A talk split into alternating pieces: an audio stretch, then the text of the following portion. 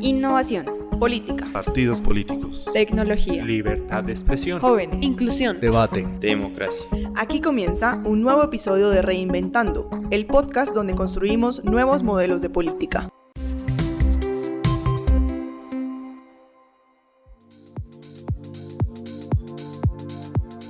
Bienvenidas y bienvenidos a la nueva temporada Reinventando, el podcast donde construimos nuevos modelos de política. Mi nombre es Diego Torres y en nuestro capítulo de hoy hablaremos sobre resiliencia democrática. En palabras de varios académicos, la resiliencia democrática puede entenderse como esa habilidad de las instituciones para hacer frente a ya sea shocks exógenos o fenómenos endógenos, o como esa capacidad que deberían tener los sistemas para prevenir o reaccionar a los desafíos sin perder su carácter democrático. Estos procesos se han sorteado en varios momentos de la historia. Es el caso, por ejemplo, de la gran recesión del siglo pasado, o sin movernos mucho en la historia, el caso de la pandemia de este siglo. Sin embargo, la evidencia apunta a que en el contexto de nuestra región no solo es un fenómeno coyuntural el que está debilitando las democracias y llevándolas a un proceso de recesión, sino que a esto se le suma la pérdida de confianza de la ciudadanía a este sistema político, y una preocupante tendencia en alza en donde la ciudadanía acepta los gobiernos y manifestaciones de poder autoritario con mayor frecuencia, sin dejar de lado por supuesto la apatía que cada vez más toma mayor relevancia en nuestra sociedad.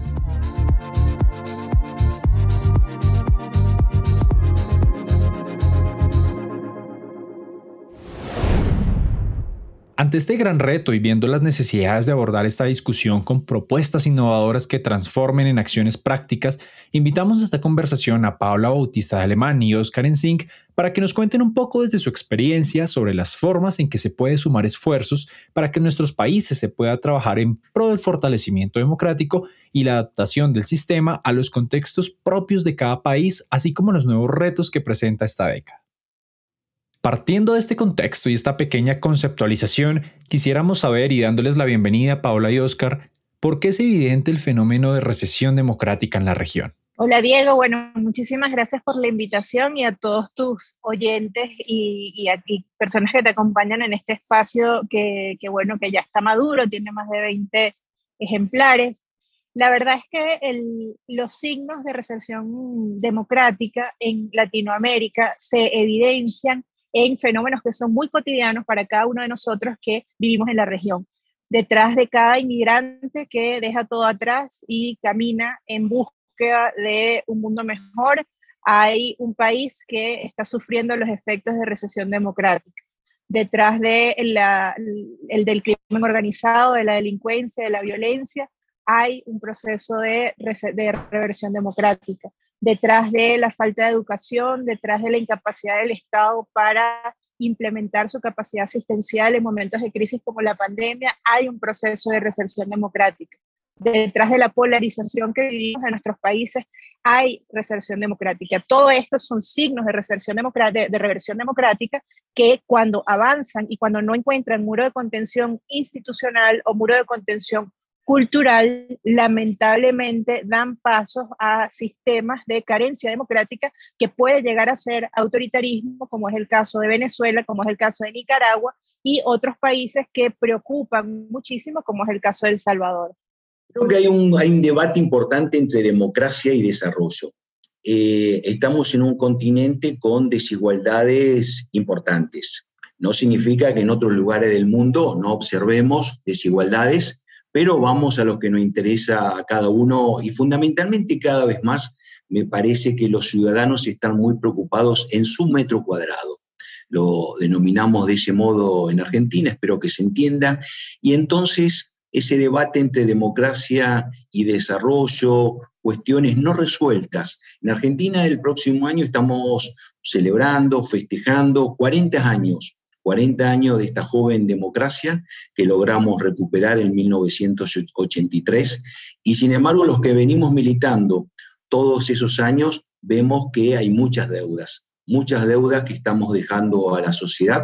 Por lo tanto, son las preguntas, las preguntas a las dirigencias de todos los partidos políticos, de todos los sectores que tenemos que, que hacernos. Nos comentan justamente estos elementos que componen estos procesos y con los cuales podemos identificar la recesión democrática en la región y las deudas que se tienen ya desde varios sectores. Esto nos lleva a preguntarnos si se está fortaleciendo lo suficiente la democracia con el fin de reducir las tendencias autoritarias de la región.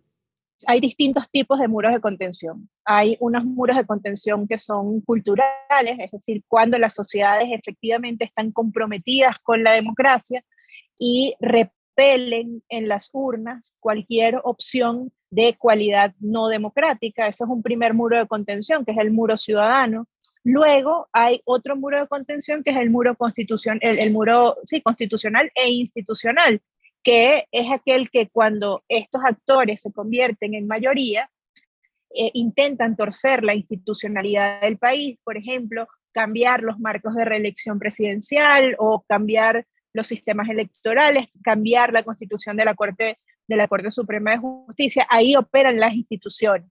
Y ya cuando las instituciones se alinean con las tendencias no democráticas de la sociedad, lamentablemente es una tormenta perfecta que atenta en contra de la democracia y lo que hemos visto en distintos países es que el destino no es bueno ni para la región, ni para los países y para sus ciudadanos. No, yo creo que hay que hacer esfuerzos, esfuerzos adicionales. Vuelvo a insistir, no estamos conformes en un alto porcentaje en algunos países más, en algunos países menos. Creo que en Argentina estamos en un término, en un término medio de conformismo, pero hay mucho, hay mucho para hacer, hay muchas deudas. Aparte estamos en un mundo tan cambiante, pero tan cambiante, que todos los días nos surgen nuevas inquietudes, nuevos desafíos. Y, muchas veces las estructuras políticas están atadas a cuestiones más del siglo pasado que de este nuevo siglo. Por lo tanto, se buscan resolver cuestiones con metodologías ya caducas y en un mundo que avanza, a ver, una velocidad que es, que sorprendente, sorprendente la velocidad que, se avanza. Incluso acá he mencionado eh, varias veces la palabra partidos políticos, cuando además estamos en un continente con una devaluación de los partidos políticos, devaluación de los mismos. Hace poco nosotros tuvimos una doctorante chilena acá en Buenos Aires que venía a hacer su parte de, su tesis en los partidos políticos de Cono Sur. Y en las entrevistas que tenía, luego nos decía, nadie me habla de partido político. Me hablan de mi movimiento, mi sector, mi grupo, mi célula, mi estructura, mi organización, mi institución, y nadie me menciona partidos políticos. Y luego vemos que en la realidad la estructura eh, de una república federal, como el caso nuestro, está sostenida supuestamente en los partidos políticos que hoy los grandes partidos políticos en Argentina, ninguno ha ido a elecciones como tal. Son frentes electorales que se van conformando con un montón de sellos que se, en realidad se van formando para esas elecciones. Ahora la pregunta que nos surge derivado de estos elementos y muros de contención que se pueden dar desde un carácter ciudadano, desde un carácter institucional o constitucional es, ¿cómo se debe sostener la democracia? cuáles insumos son necesarios y se deben fortalecer y cuáles son estos elementos que se deben sumar al debate actual para fortalecer los procesos democráticos de manera regional, entendiendo que uno de estos elementos seguramente será el fortalecimiento de partidos, cuáles vendrían siendo los otros mecanismos o las otras formas que se pueden contemplar para sostener la democracia.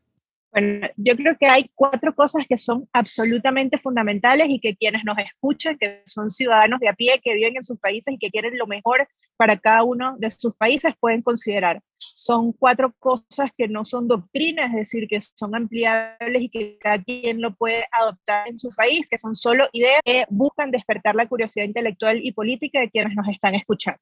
Lo primero es el fortalecimiento de los partidos políticos. Sin partidos políticos no hay democracia. En aquellos países en donde el sistema de partidos se debilita y pierde prestigio, en aquellos países en donde los partidos políticos dejan de ser ese mediador eficiente entre las necesidades de la sociedad y las capacidades que tienen los gobiernos de desarrollarlas, lamentablemente la democracia tiende al naufragio. ¿Y cómo fortalecer los partidos políticos? Con trabajo, con honestidad, con servicio público recto. Esa es la mejor manera. El segundo aspecto que creo que es muy, muy, muy importante es el buen ejercicio de la política. Es decir, las personas que nos aventuremos a la vocación política entendida como servicio público, con un sentido recto, ajustado a las leyes de cada país y a principios mínimos de ética, debemos hacerlo de esa manera, porque la fuente del desencanto democrático generalmente es el mal ejercicio de la política, los escándalos de corrupción, el uso de la mentira en las herramientas como herramienta de campaña y todas estas cosas de la cual lamentablemente muchos de nosotros tenemos experiencia. El tercer aspecto es el fortalecimiento de la cultura democrática y la educación para la democracia. Necesitamos ciudadanos que sean conscientes de la responsabilidad que supone vivir y sostener un sistema democrático sin ciudadanos responsables, lamentablemente, no solamente no hay democracia, sino que las instituciones serán, serán incapaces de sostenerla, porque las instituciones son sus personas. Y el cuarto punto, que creo que es muy importante y que es la clave del concepto de resiliencia democrática, es la capacidad de reforma interna que tienen los o que deberían tener los sistemas políticos para encontrar esas coyunturas que se presentan en la sociedad atajarlas antes de que sean un momento de crisis muy duro y poder reformar el sistema para atender esas necesidades que lucen sobrevenidas, pero la verdad es que no son sobrevenidas, porque el problema de la desigualdad es un problema estructural, no es sobrevenido y es un problema que debe ser atendido. La, la, relación entre desigualdad y crisis de la democracia es muy profunda. Por eso los sistemas democráticos, los estados deben estar abiertos a las reformas de consenso que sean muro de contención o vacuna, ahorita que estamos en tiempos de pandemia, o vacuna para el avance de opciones de tendencias, bueno, no democráticas. Yo creo que hay una, una deuda importante en el diálogo, reitero, en el diálogo y en el consenso. Eh, estamos los latinoamericanos con una deuda de ese diálogo y consenso. Cada grupo, cada partido, cada sector cree tener una idea brillante y que con esa verdad va a transformar la realidad y pasan los años y vemos que esa realidad no se transforma. Creo que tenemos que invertir más en educación, mucho más en educación. Es una deuda en educación pública y privada, en ambas, por supuesto. Creo que de ese modo vamos a lograr con diálogo y consenso establecer algo que falta, que es políticas públicas. Políticas públicas, política de Estado. Eh, cada gobierno llega y obviamente lo primero que dice, por lo menos en el caso Argentina, que los cuatro años, me refiero a un periodo presidencial, estuvo mal hecho y que él ahora lo va a hacer bien. Por supuesto que luego en muchos casos pierde, vuelve otro y dice que lo anterior está mal hecho. Por lo tanto, carecemos de una política pública importante y la gente lo que necesita, lo que quiere son esas soluciones política de Estado, políticas estables, confiabilidad, desarrollo, educación, salud, seguridad. Suena fácil, sin embargo creo que no es tan sencillo y ahí está la deuda pendiente que tenemos todos los demócratas. En ACEP nos gusta decir que trabajamos fundamentalmente para más y mejor democracia. Más y mejor democracia y eso se logra con más educación y fortalecimiento institucional.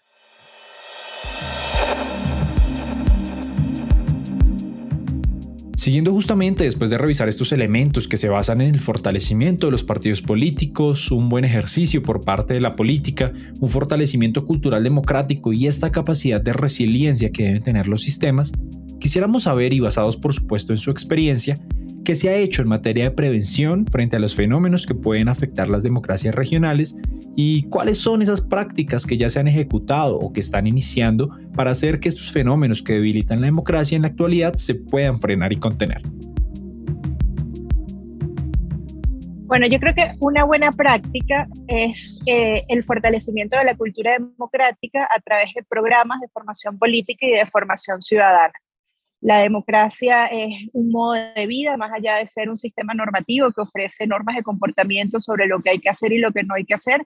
La democracia es un modo de vida, es una disposición hacia lo público, es la búsqueda de encuentro y consenso, es, el, es la búsqueda de caminos de paz social y por eso creo que para eso es fundamental educarse, es fundamental encontrar caminos de formación ciudadana y política que permitan tener ciudadanos que valoren la democracia, que conozcan todo lo que cuesta y que tengan, sí, que tengan temor al momento en que se pierde, porque lo cierto es que la democracia se pierde en determinado momento y se puede identificar el momento de la pérdida, pero es muy difícil advertir el momento en que lo podemos recuperar. Una vez que la democracia se pierde, es muy difícil de recuperarla. Lo segundo creo que es el fortalecimiento institucional de todo lo que son las instancias del Estado.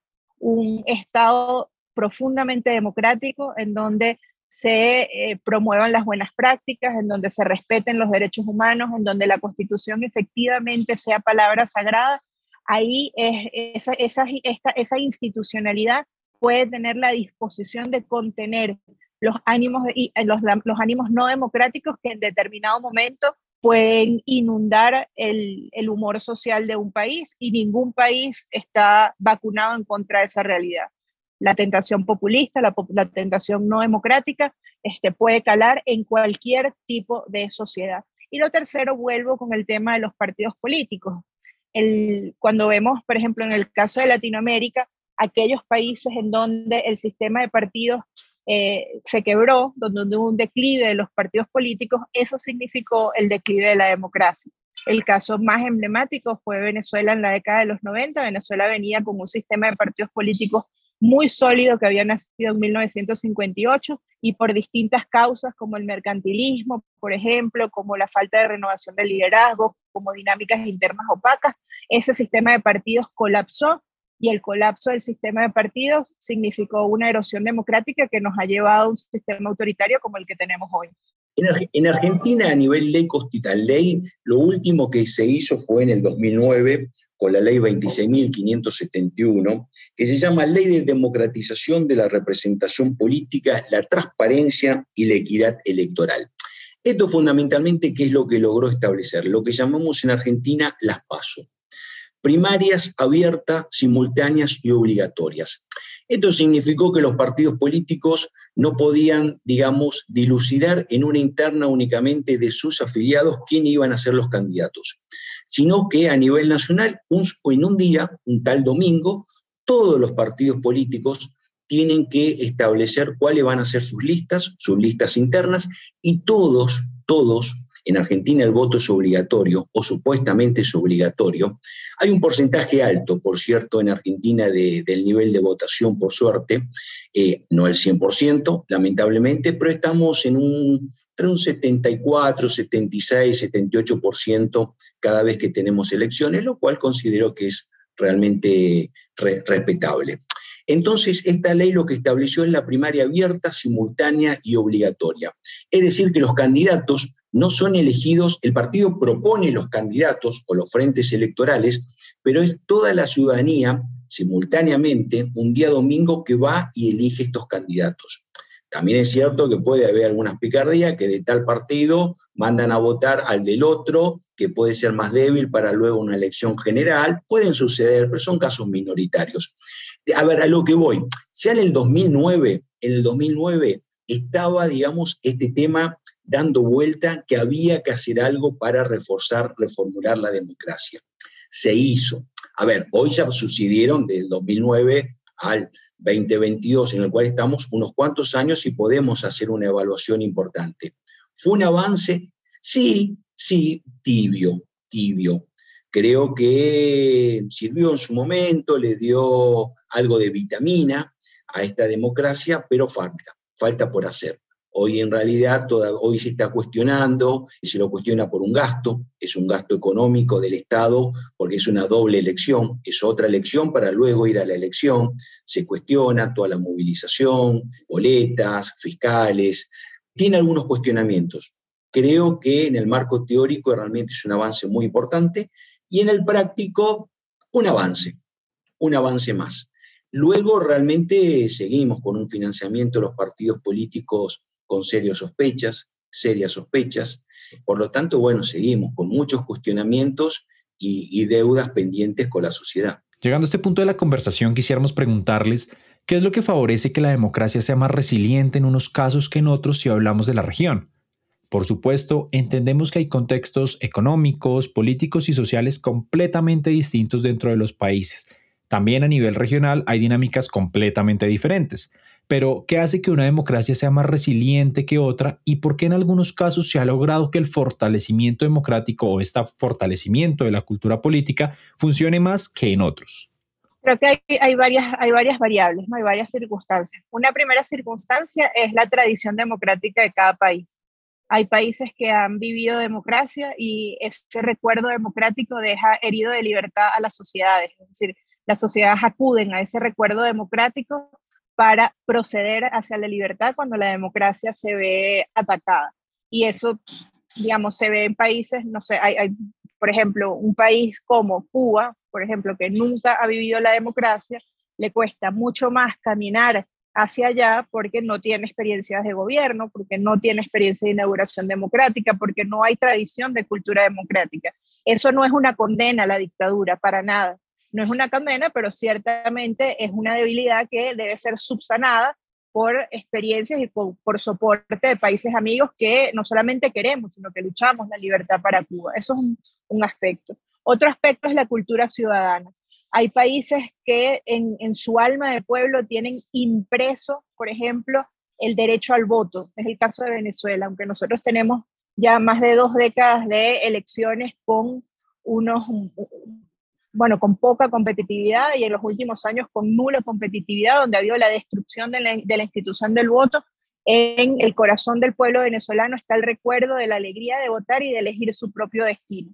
Entonces, esa cultura democrática también es una herramienta de resiliencia, la memoria democrática que tienen los pueblos y la cultura democrática que tienen los pueblos.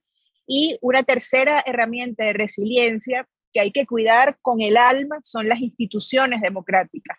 Cada corte constitucional en un país debe tener, bueno, un carácter sagrado porque ahí se juegan las reglas del juego democrático de todo un país. El día que la Corte Constitucional o las salas del Tribunal Constitucional se corrompen y se entregan a factores particulares que lo que buscan es el bien personal y se alejan del bien común, en ese momento la democracia está herida de muerte y costará mucho más acudir a los otros factores de resiliencia como lo son la memoria democrática o la cultura democrática.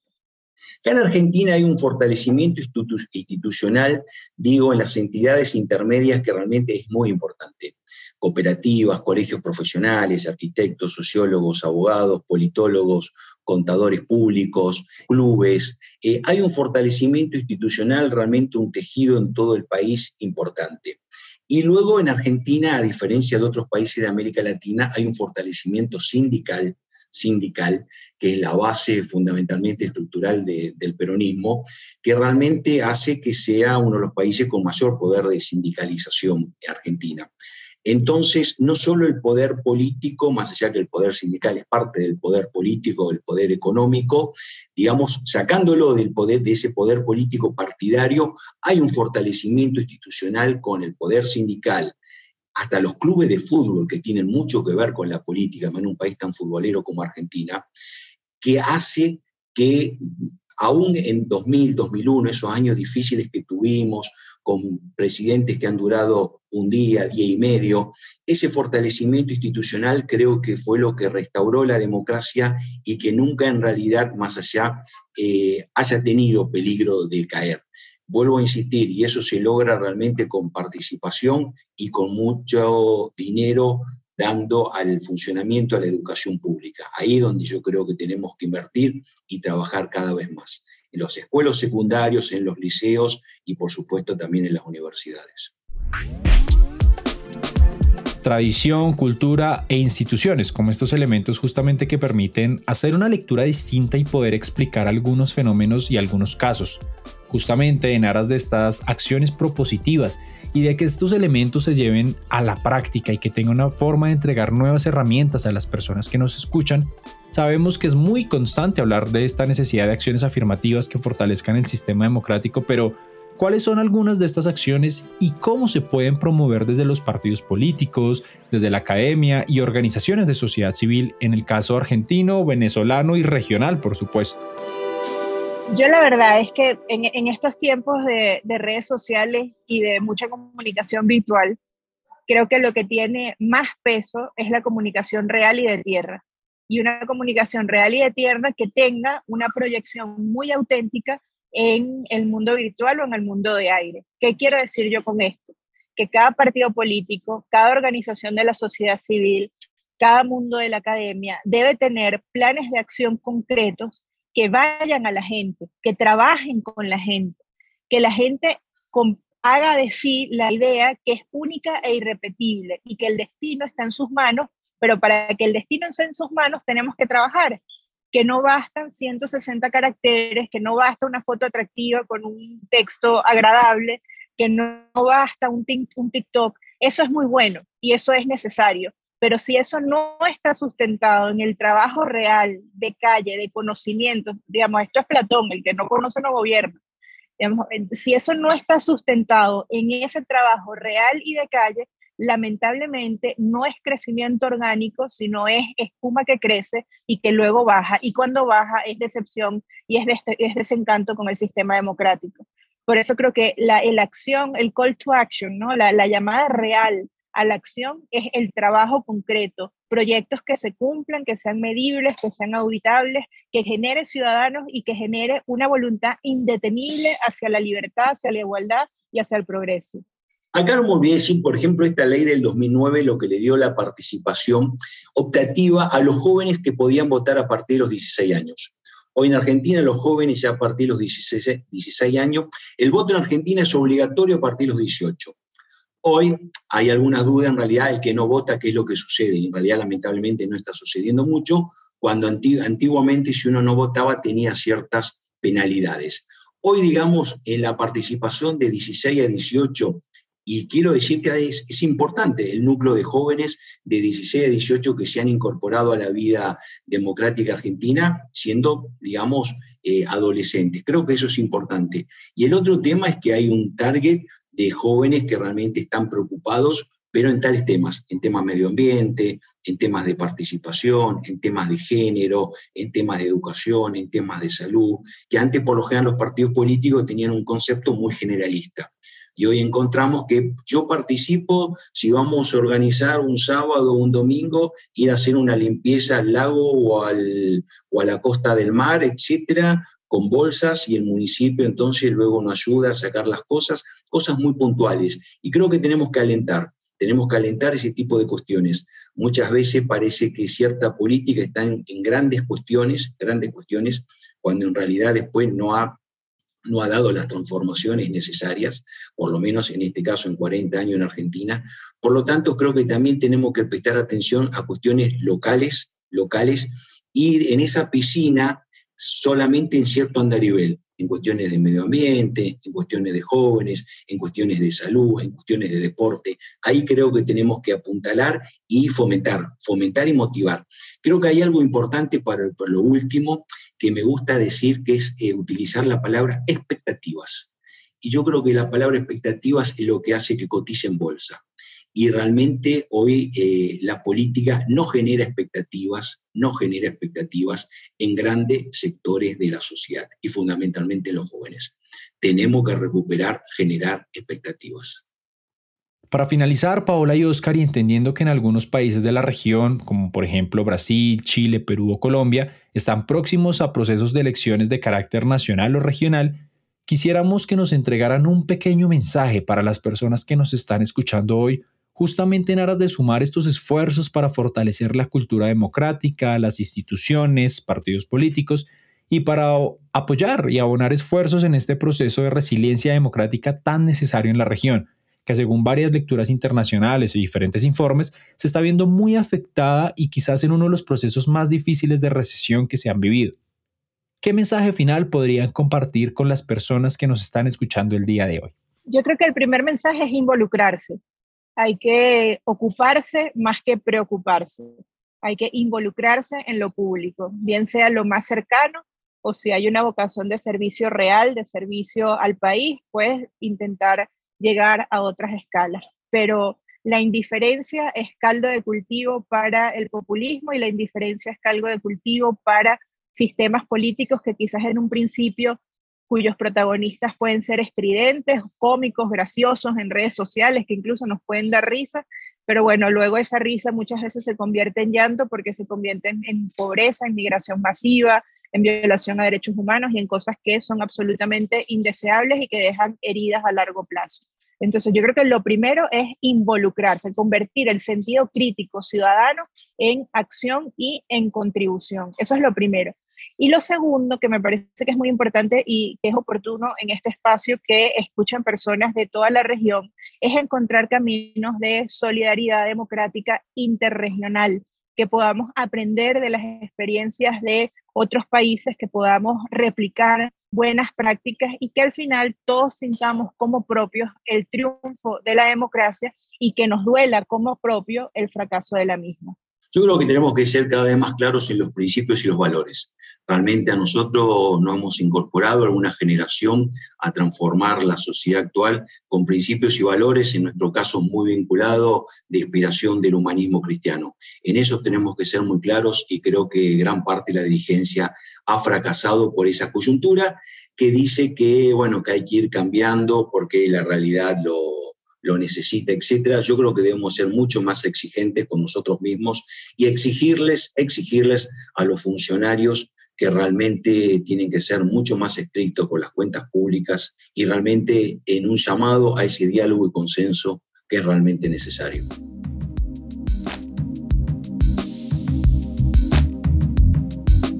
Gracias a nuestros invitados de hoy y a todas y todos por sumarse a esta nueva temporada y a nuestro episodio 21. Los micrófonos de Reinventando están abiertos. No duden en escribirnos a nuestras redes sociales arroba red-innovación en Twitter, en Facebook e Instagram como Red Innovación y en nuestra página web como www.redinnovación.org. Si te gustó este episodio, compártelo con tus amigos y recuerda que estamos en Spotify, SoundCloud y Apple Podcast. Un saludo y hasta la próxima.